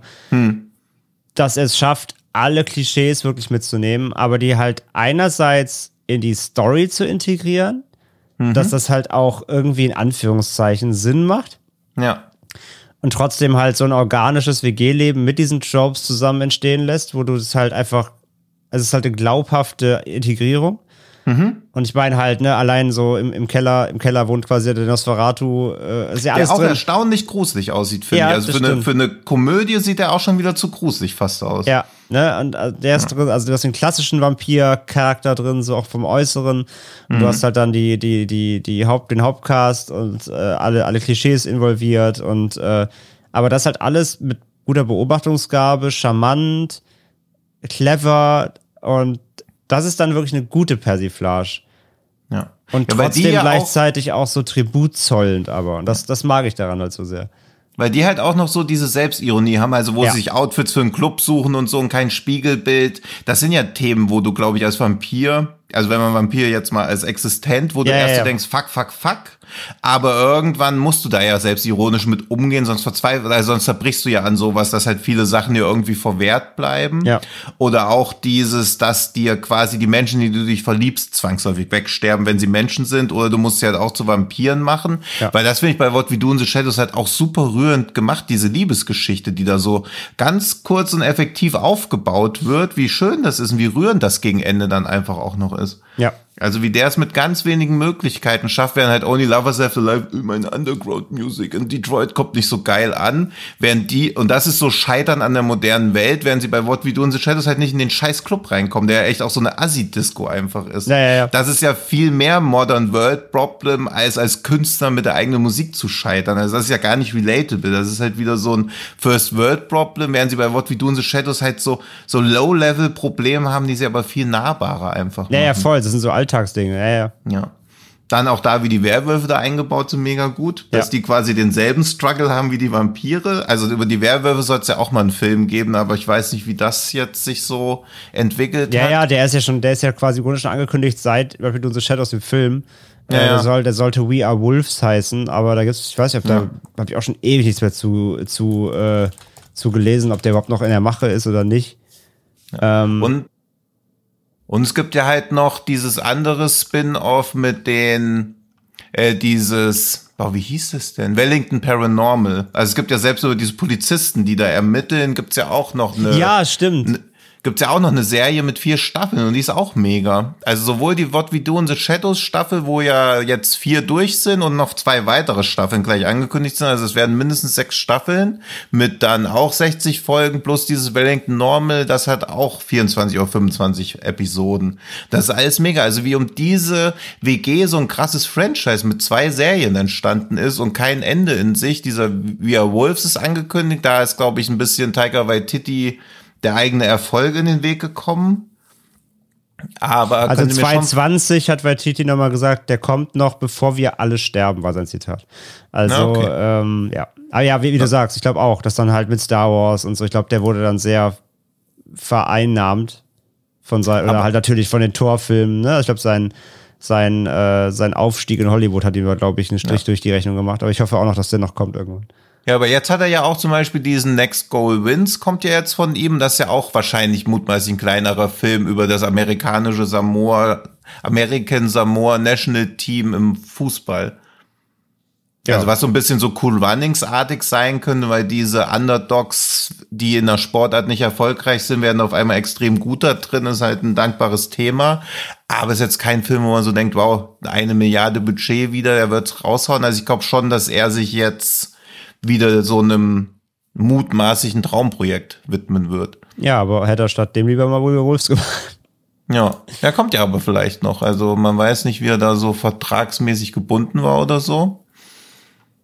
Und mal hier komplett gefährliches Halbwissen. Also, also wir wissen ganz genau, wie die Verträge und alles aussehen. Aber wenn er halt sagt, er kommt noch, und das glaube ich ihm halt auch, dass er Bock auf seine eigenen Projekte auch hat. Ja, ja, das auf jeden Fall. Und ich meine, FX hat jetzt diese, nee, die eine Serie ist von, von, ach, die war TV, ach so, die lief in Neuseeland nur. Und da muss ich auch sagen, unbedingt mit Untertiteln gucken. Weil ich habe zwei, drei Folgen, als ich gesehen habe, die Serie gibt's, wollte ich auch gucken. Aber so neuseeländisches Englisch, boah, schwierig. Ja, also okay. ich habe wenig verstanden. Und die andere ist halt von FX und da gibt's ja auch diese, es gibt ja einmal ein Vampir-Trial in einer der Serien, wo er halt auch einfach Blade am Start ist. Also Wesley Snipes spielt Blade und Tilda Swinton spielt auch den Vampir aus Only Love is Left Alive, wo dann auch so getan wird, okay, diese, auch die gibt's alle wirklich in unserer ja, ja. Welt und die müssen dann so über einen der anderen richten und haben dann halt auch wie so ein Zoom-Call. Also das ist so eine starke Szene. Also What We Do in the Shadows finde ich von den Comedy-Serien der letzten Jahre schon Top 3. Ja, das ist richtig gut. Punkt. Punkt. Ja. Da gibt es aber auch schon drei Staffeln oder so, ne? Vier. Ja, vier sogar. Ja, ja, ja und zwei weitere angekündigt. Ja, krass. Ja. Ja, also, ja, finde ich, finde ich alles gute Picks, beziehungsweise ähm, verstehe auch die Ablehnung dann zu manchen. Was ich auch noch unbedingt mal sehen will, ist der, der Shadow of the Vampire, den kennst du auch, ne? Ja, super. Ja. ja. Ja, der, der ist ja auch der einzige so wirklich Meta-Vampir-Horrorfilm, der mir jetzt so spontan einfallen würde. Mhm. Du darfst aber sagen, wie der Regisseur heißt. Ich traue mich nicht. Ich habe keine Ahnung. E. Elias Marriage? Marriage? Man weiß es nicht mehr. Hige? Mehige? Ich weiß es nicht. Ich sage immer mehr Hige. Bei Namen, nee, wo ich das, nicht das weiß. Doch, das ist doch Takashi Mehige, oder? Bei Namen, wo ich nicht weiß, spreche ich es so aus, dass ich hoffe, die Leute denken, ich spreche es bewusst so aus, um einen Gag zu machen. Ja. Aber da haben mich 25 Jahre Willem Dafoe hingebracht. ja, aber der ist, der ist ja, ja auch eher düster, ne? So Oldschool-Vampir, ne? Ja. ja, ja. Und er nimmt das, zieht das halt auch komplett durch. Also bei Shadow of the Vampire geht es darum, dass äh, welcher Film wird gedreht? Jetzt muss ich kurz, damit ich keine Falschinformationen verbreite. Ja, das ging ja gar nicht. Nee, das ging gar nicht. Er soll halt Nosferatu verfilmt werden und es geht halt auch um John Malkovich, spielt den Regisseur von Nosferatu, also Wilhelm Murnau. Ja. Und da wird der Film möglichst authentisch wird, sucht Murnau die ganze Zeit nach, einer, nach einem Schauspieler, der den Vampir spielen kann. Und dann stößt er irgendwann auf Willem Dafoe. Deswegen habe ich den Gag eben gemacht, um jetzt hier eine kongeniale Überleitung zu haben. Der Max Schreck spielt. Max Schreck hieß auch der Schauspieler in echten Nosferatu als Schauspieler, also als Person in Real Life. Und der sagt ja die ganze Zeit, dass er Method Acting macht, aber in Wirklichkeit ist er halt einfach ein Vampir. Und was dann äh, Malkovich mit dafür abspricht, ist, dass er als Gage das Blut der Hauptdarstellerin bekommt. Aber während der Dreharbeiten dreht er halt durch und kann seine Gier nach Blut nicht kontrollieren, bringt dann den Kameramann um, der kriegt dann eine seltsame Krankheit. Dann muss Murnau wieder zurück nach Berlin, um einen Ersatz zu holen.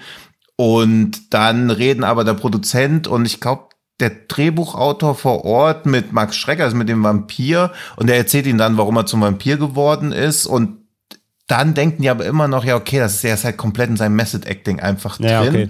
Kriegen aber langsam so Zweifel, ob es vielleicht nicht doch Method Acting wäre. Und dann haben sie quasi die ganze Zeit dieses, wir sind ja aufgeklärte Menschen, Vampire kann es ja unmöglich geben. Wir haben 1920, wir, es ist alles schon entdeckt und so und es gibt keine Vampire.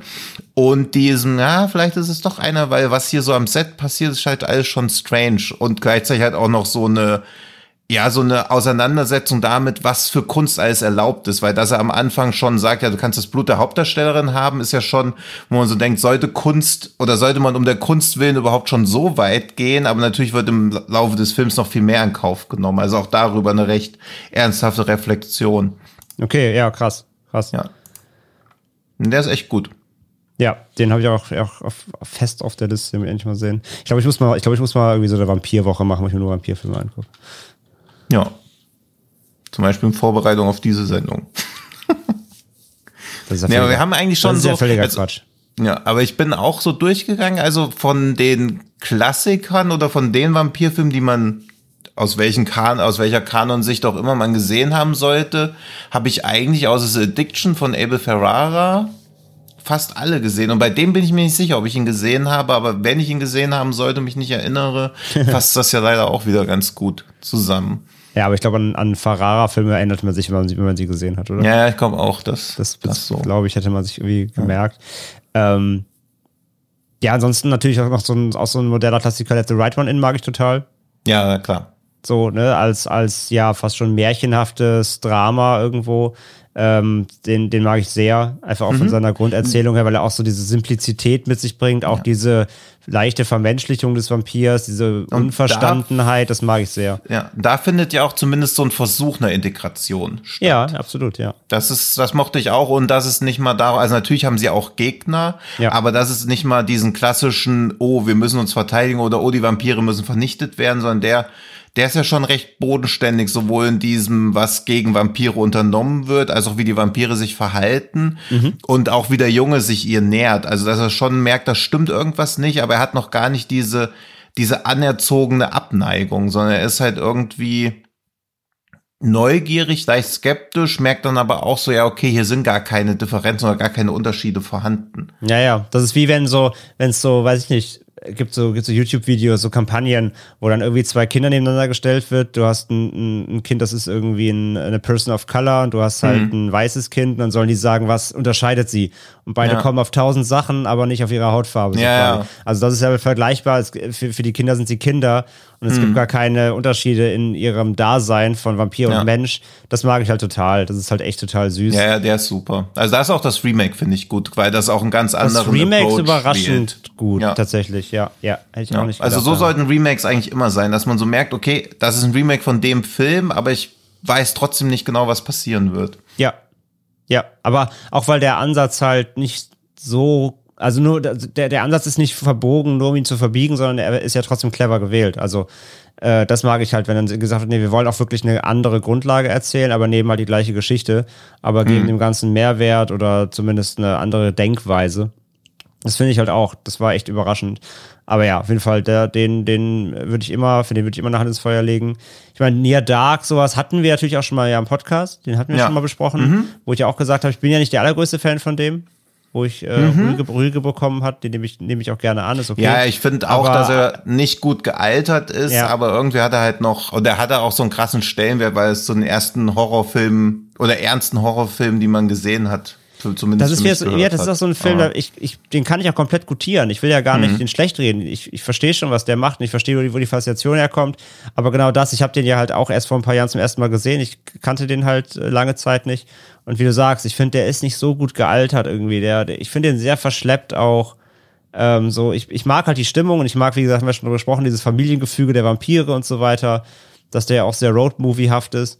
Mhm. Ähm, aber so richtig gut reingegangen ist er mir halt irgendwie nicht. Der ist schon auch in seiner kleinhaft, in seiner, seiner Kleinteiligkeit auch so ein bisschen sperrig, finde ich. So, ich fand ihn ein bisschen mhm. zerdehnt erzählt, aber wie gesagt, das ist, glaube ich, ein Problem der späten Sichtung irgendwo äh, mhm, größtenteils. Ja, ja. Wenn man mit dem irgendwie ja. aufgewachsen ist, glaube ich, hat man noch ein größeres Herz für den. Das kann ich auch vollkommen, mhm. vollkommen nachvollziehen.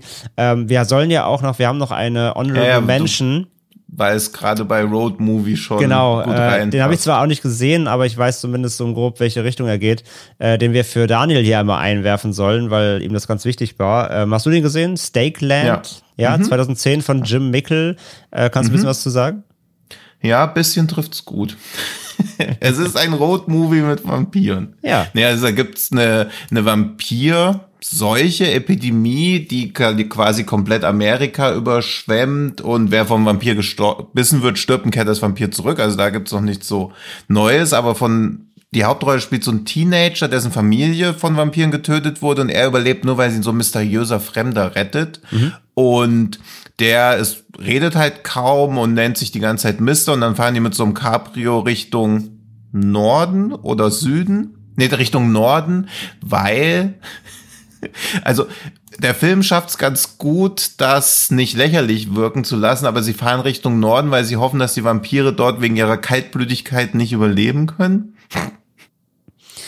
Also wie so Echsen, aber ich weiß halt nicht, wie weit man da nach Norden fahren du, muss. Du, also wir reden von einer, von einer fiktiven Rasse, äh, vielleicht, also why not? Kann man ja, ja, kann ja, man ja annehmen. Das ist, wie, das ist wie zu glauben, vielleicht. Zombies können nicht auf einer einsamen Insel überleben, weil sie nichts zu fressen kriegen oder so.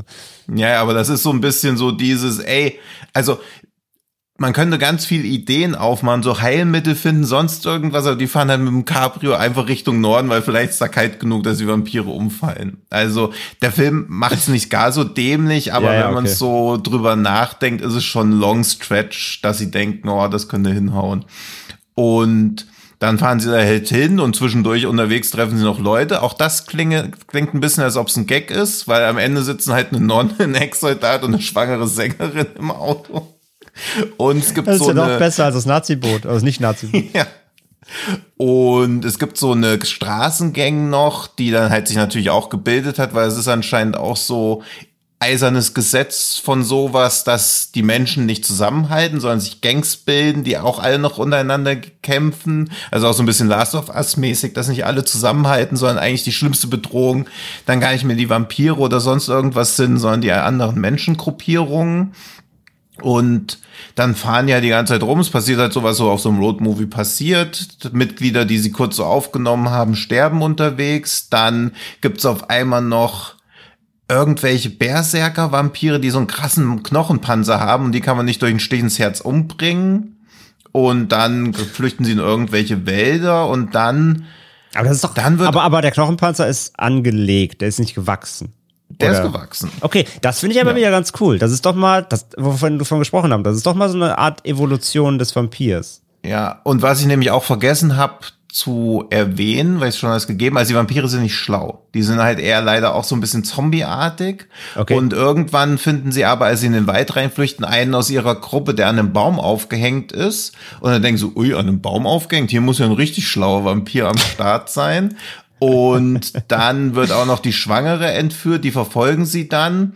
Und dann zeigt sich der Übervampir und das ist dann, ach Gott, ich spoilere ja gerade die ganze Zeit. Und der Übervampir ist halt einer der, der Gang-Anführer von dieser Straßengang, die so ultra brutal ist. Mhm.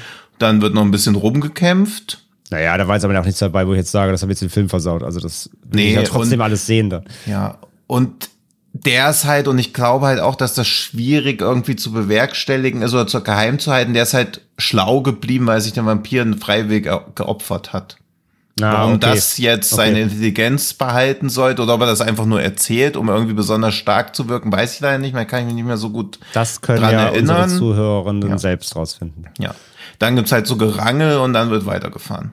Aber wie gesagt, also das mit dem Knochenpanzer, wie gesagt, das finde ich jetzt spannend. Weil ja, das ist ja schon, das ist ja schon eine Evolution auch des Vampirs. Wenn dann plötzlich so das, was eigentlich das Angreifbarste ist, hm. was du bei Vampires und Co. hast, ne, immer der Stich ins Herz am Ende, wenn das quasi verhindert wird durch eine neue Art der Mutation oder so, dass dann halt sich irgendwas ums Herz bildet, was es erschwert. Das ist ja dann so eine Evolution, wovon wir gesprochen haben. Ja, ja, schon, aber dieses, du kannst ja weiterhin den Kopf zerstören.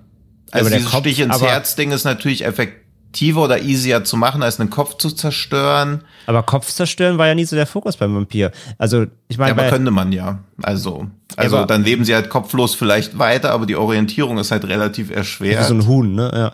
Ja. ja, eben. Das war ja wie bei, wie wo war es bei Blade ja auch, ne? Wenn dann irgendwie Mhm. die Hand abgehackt wurde oder äh, das Gesicht irgendwo dran ver, verbrannt wird, so die Regeneration erfolgt ja dann trotzdem durchs Blut trinken wieder. Ja. Also das äh, auch, also ja, aber ja, gut, Kopf ab schon, ja doch. Ist Ja, da ist natürlich viel Splatter oder Ekelpotenzial, dass irgendwie der Kopf sich so, der ab, der zermatschte Kopf regeneriert, wenn man wieder Blut trinkt. ja. Das würde ich mir visuell, also stelle ich mir gut vor. Und Stakeland völlig okay. Ich mag auch, der hat ein relativ kleines Budget, aber der sieht schon hochwertig aus. Dieses Apokalypse-Setting ist recht cool. Was mich bei dem immer ein bisschen stört, dass der so einerseits in so einer Melancholie badet, weil die alles ist am Arsch. Man hat nur diesen Hoffnungsschimmer, an dem man sich da irgendwie so klammert, dass es vielleicht im Norden dann nicht so wird, wie es jetzt gerade so ist, aber dann auch immer wieder so Apokalypse und so Actionsequenzen reinstreut. Also ich hätte mir den entweder auch mehr so permanent Action wie halt der John Carpenters Vampire vorgestellt. Oder viel reduzierter, dass halt die ganze Zeit nur so vereinzelte Attacken sind, die aber dann halt immer so richtig schwerwiegend. Also dass du so auch so ein bisschen wie 30 Days of Night macht, weil wenn die mal Ja, sich okay. dann rauswagen, dann gibt's halt immer verheerende Verluste.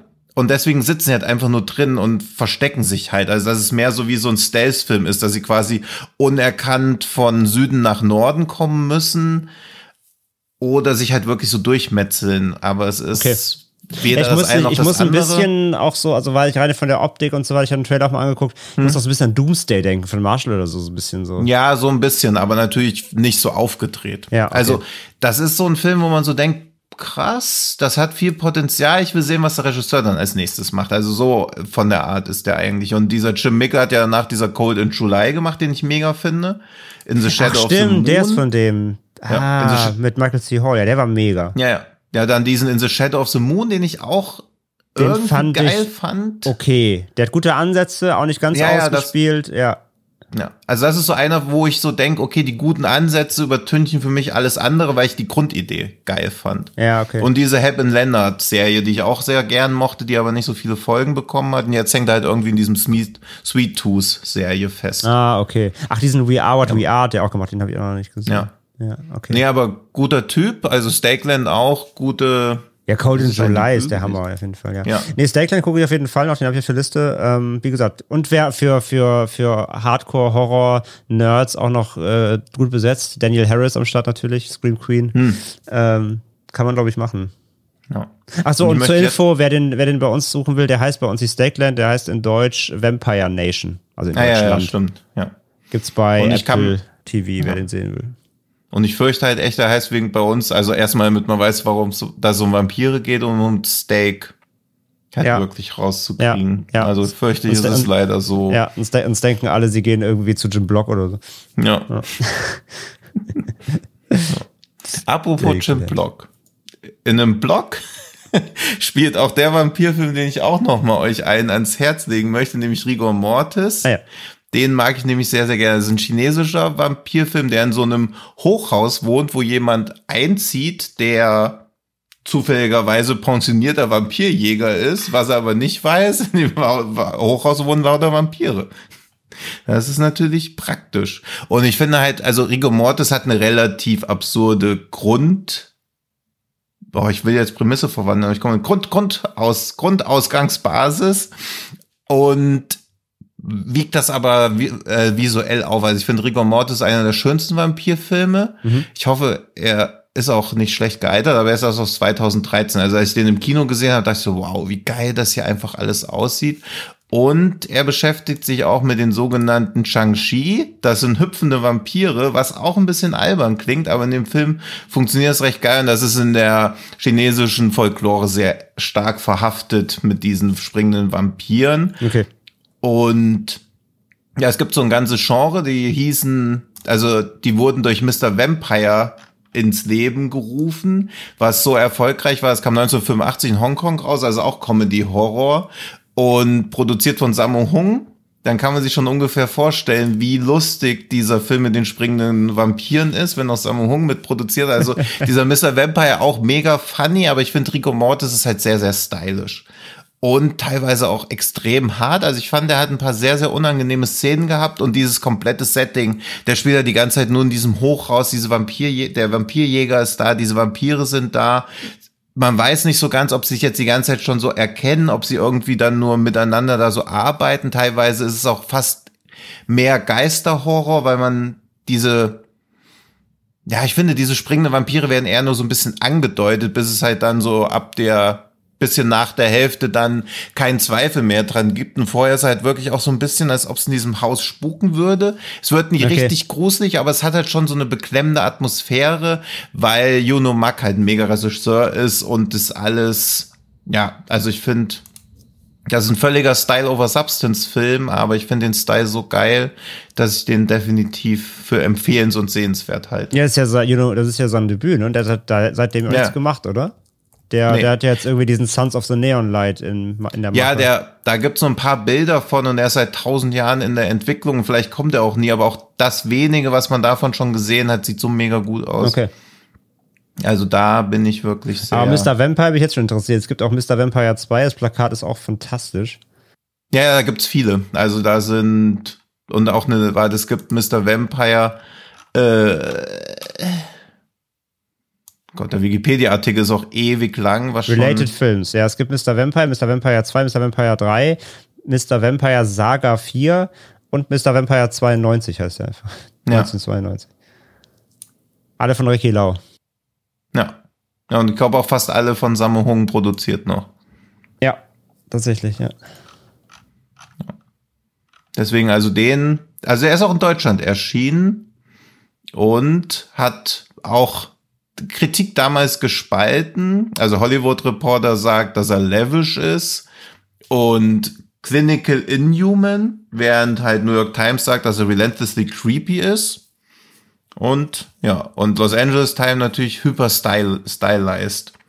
Das mag ich immer gern, wenn irgendwo hyper stylized steht. Da bin ich immer also das ist oft so mein Jam irgendwie von Filmen, wenn ich so denke, okay, das ist so überstilisiert alles. Ich nehme auch alle Schwächen oder so kaufen. Ich finde, er hat auch keine Schwächen, aber natürlich kann man sich da an vielem stören, weil er natürlich völlig over the edge ist. Nee, es gibt von Mr. Vampire gibt's keine deutsche Veröffentlichung.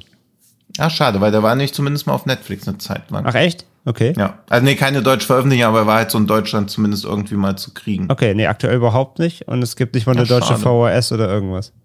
Ja, bitte. Dann. Es gibt, eine, es gibt eine englische Blu-ray von Eureka, die haben den rausgebracht. Ah, okay. Ja, Nagelneues so. 2K Master. Mit englischen Untertiteln. Hallo. Hallo. Und bei uns abspielbar natürlich. Also, ja. wenn ihr den haben wollt, guckt mal nach England. Ich werde das tun. auch. Oh, das gibt sogar einen, mittlerweile sogar einen fünften, glaube ich, oder? Was ist das hier? Ah ja, Mr. Vampire 5 aka Magic Cop. Okay. Aber der ist nicht von. Ähm, nicht mehr von Der ist nicht von Ricky Lau, nein. Ah ja. Den gibt's auf DVD in Deutschland natürlich, ausgerechnet. Natürlich. Ja, nee, das ist, glaube ich, so ein typisches, äh, wir nehmen den Namen, aber nichts damit zu tun für. Ja. Das kann ich mir nicht vorstellen. So, das, so ist die Filmindustrie nicht drauf, dass ich das machen würde. Vor allem die aus Hongkong. Nee. Wer weiß, ob der vierte Teil nicht vielleicht auch der zweite Teil in Wirklichkeit ist. Wahrscheinlich, ja. Du musst eigentlich bei drei anfangen und dann den ersten gucken. Ja, ja nee, aber auf jeden Fall wird vermerkt. Da habe ich Bock drauf. Das sieht gut aus. Ich mag ja alles so Richtung so. Hausu und so, so abgefahren oder, oder hier äh, Seven's Curse und sowas. Ja. ja, ja, in die Richtung geht's auch eher. Ja.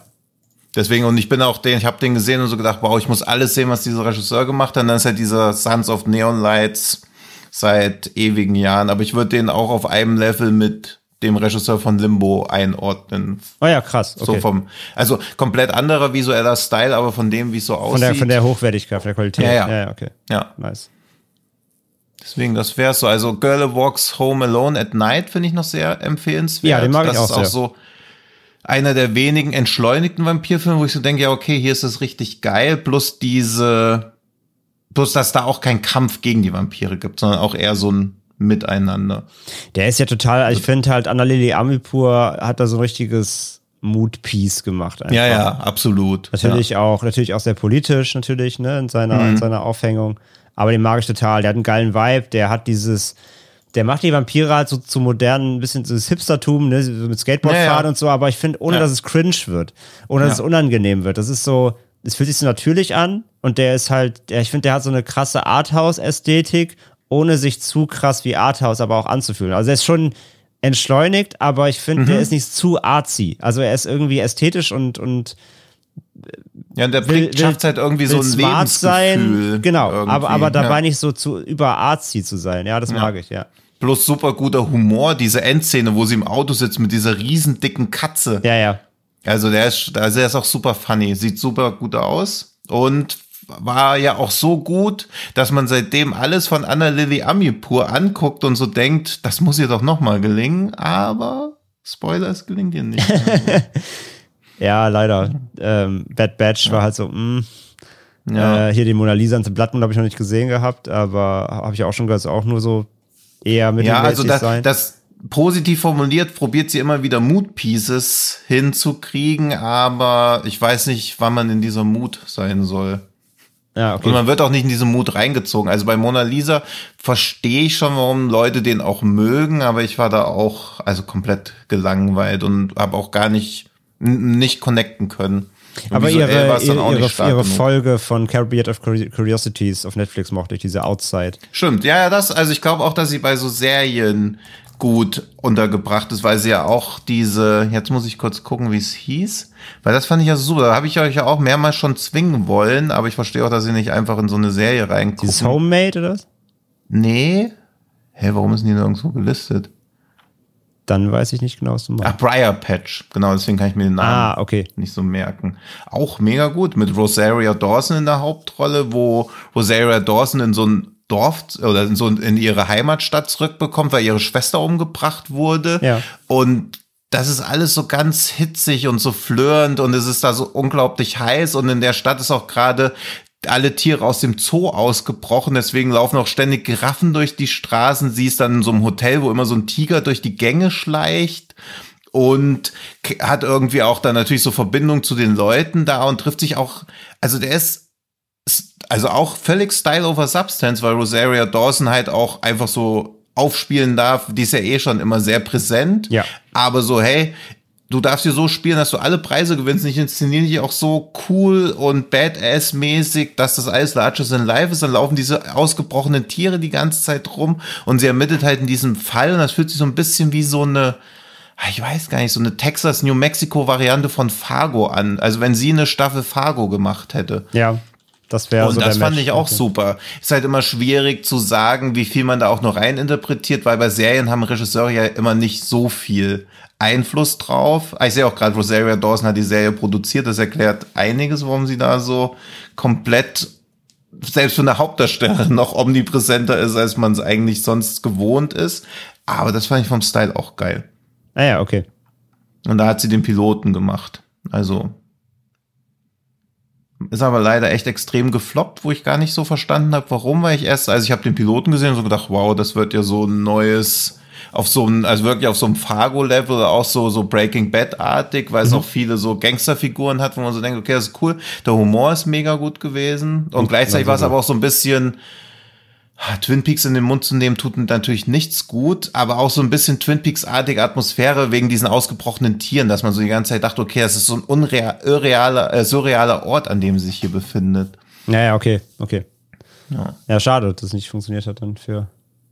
Ja, Aber aber es- es gibt ja eine Staffel und ich glaube, das reicht dann auch. Ja, okay. Also wäre natürlich geiler, wenn mehr am Start wäre, aber das ist schon völlig fein. Aber Briar Patch finde ich auch, um mal kurz aus dem Vampirfilm-Genre abzutriften, auch noch sehenswert.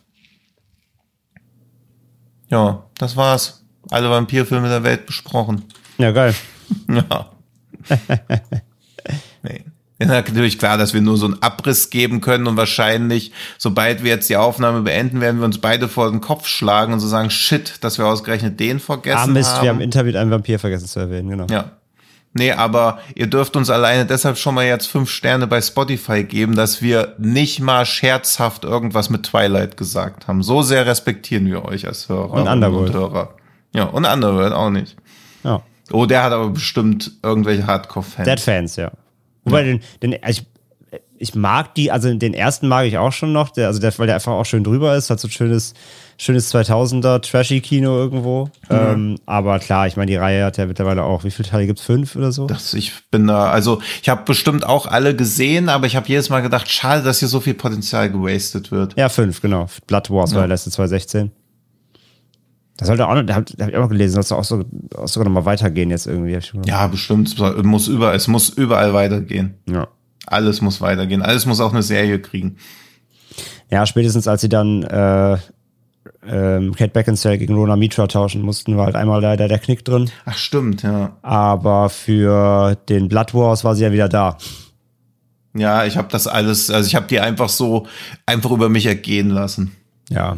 Ja, die sind so auf einem Level, wahrscheinlich, also sie sind wahrscheinlich alle ein bisschen besser, aber auch so auf einem Level wie die Resident Evil Filme. Wo man immer ja. so denkt, schade, ja. schade, dass das nicht besser gehen soll, weil müsste doch. Ja. Aber. Ich bin mal gespannt, weil der Regisseur vom ersten Underworld, der Ben Weisman, äh, Ben Weiss, Len Weisman, äh, ja. der hat ja auch den zweiten gemacht, der hat auch das Total Recall Remake ja gemacht. Der mhm. dreht ja die, das äh, John Wick Spin auf Ballerina. Ah ja, mit aber da wird wahrscheinlich auch schon die eigentlichen Regisseure die Hand drüber halten. Ja, wahrscheinlich schon. Also ich meine, äh, äh, Stahelski ist ja, ist ja Executive Producer. Ja. Äh, und Reeves ja auch. Und das, ja, ja, klar. Aber der dreht den Ballerina tatsächlich, ja. Hm. Was auch ganz spannend ist, weil sein, seine Vita ist halt auch recht klein, ne? Der hat Underworld ja, ja. 1 und 2 gemacht, dann den Live Free and Die Hard 2.7 dann 2012 mhm. das Total Recall Remake und jetzt 2024 erst den Ballerina wieder. Dazwischen ist komplett Lücke. Ich weiß nicht, ob der dazwischen wahrscheinlich Serien gemacht oder irgendwas anderes.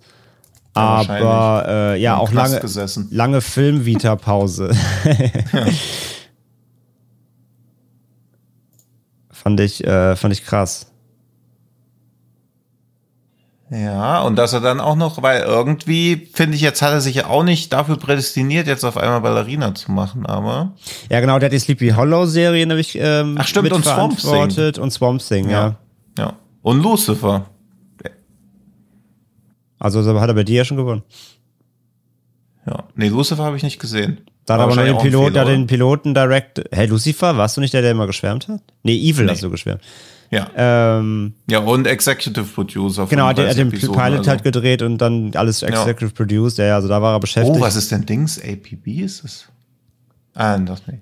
Aber okay. rein an der Filmvita ist jetzt erst offiziell, ist erst ein, dein fünfter Film dann jetzt mit Ballerina. Ja.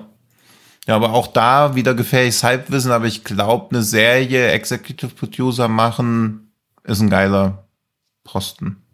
Ja, und glaube ich, vereinnahmt dich halt echt gut. Also generell ist natürlich alles bei einem Film arbeiten ein geiler Posten, aber klar, ja, ja, und sowas wie Swamp Ding vorbereiten. War es nicht auch das Ding, wo, wo sie dachten, sie hätten so viel Geld zur Verfügung, dann hatten sie aber falsch verstanden, wie die Zuschüsse laufen und dann hatten sie auf einmal nur die Hälfte der Kohle am Start oder so. Ja, irgendwas war da. Ich meine, da war also da war irgendwas ganz, ganz komisches, wo sie nicht wussten, dass sie darauf Steuern zahlen müssen oder so. Ja, stimmt, da war irgendwas. Also jeden, ja, aber irgendwas war da mit der Kohle, weil du merkst es ja, weil die ersten drei, zwei, drei Folgen bei Swamp Thing sehen ja mega aus. Auch ja. so die Effekte, so richtig, mhm. richtig krass, wo ich erst dachte, Alter, das ist ja Last of Us mäßig und so, richtig ja. geil. Und gegen Ende der Serie fragst du dich, äh, ob die Postprod fertig geworden ist, so. Ja. Also das ist genau, ja, ja. Wobei ich, ich, ich fand das ja schade, dass die abgesetzt wurde. Ich mochte die erste Staffel eigentlich ganz gerne. Ich mochte das auch. Ah, hier, die Serie wurde aufgrund von Budgetengpässen gestrichen, nachdem die erwarteten Steuerleistungen in North Carolina erheblich reduziert wurden. Es war auch geil, also, sich auf Steuer zu verlassen, um eine Serie zu finanzieren. Ja, ja, also das war so, ich weiß noch, dass man dann so auf diese ganzen einschlägigen Websites gegangen ist und dann stand überall, äh, haben 60 Millionen weniger Budget, wissen nicht warum. Und dann hat sich das so irgendwie so rauskristallisiert. Oder 20 Millionen. Es war jedenfalls echt, wo man so dachte, was zur Hölle ist denn da? Schief gelaufen beim Rechnen. Und dann hat man erst so mitbekommen, was dann so los war. Aber dann hat äh, DC beziehungsweise Warner ja gesagt, dass sie nicht in der Position sind, diese Frage zu beantworten, worum es denn wirklich eingestellt wurde.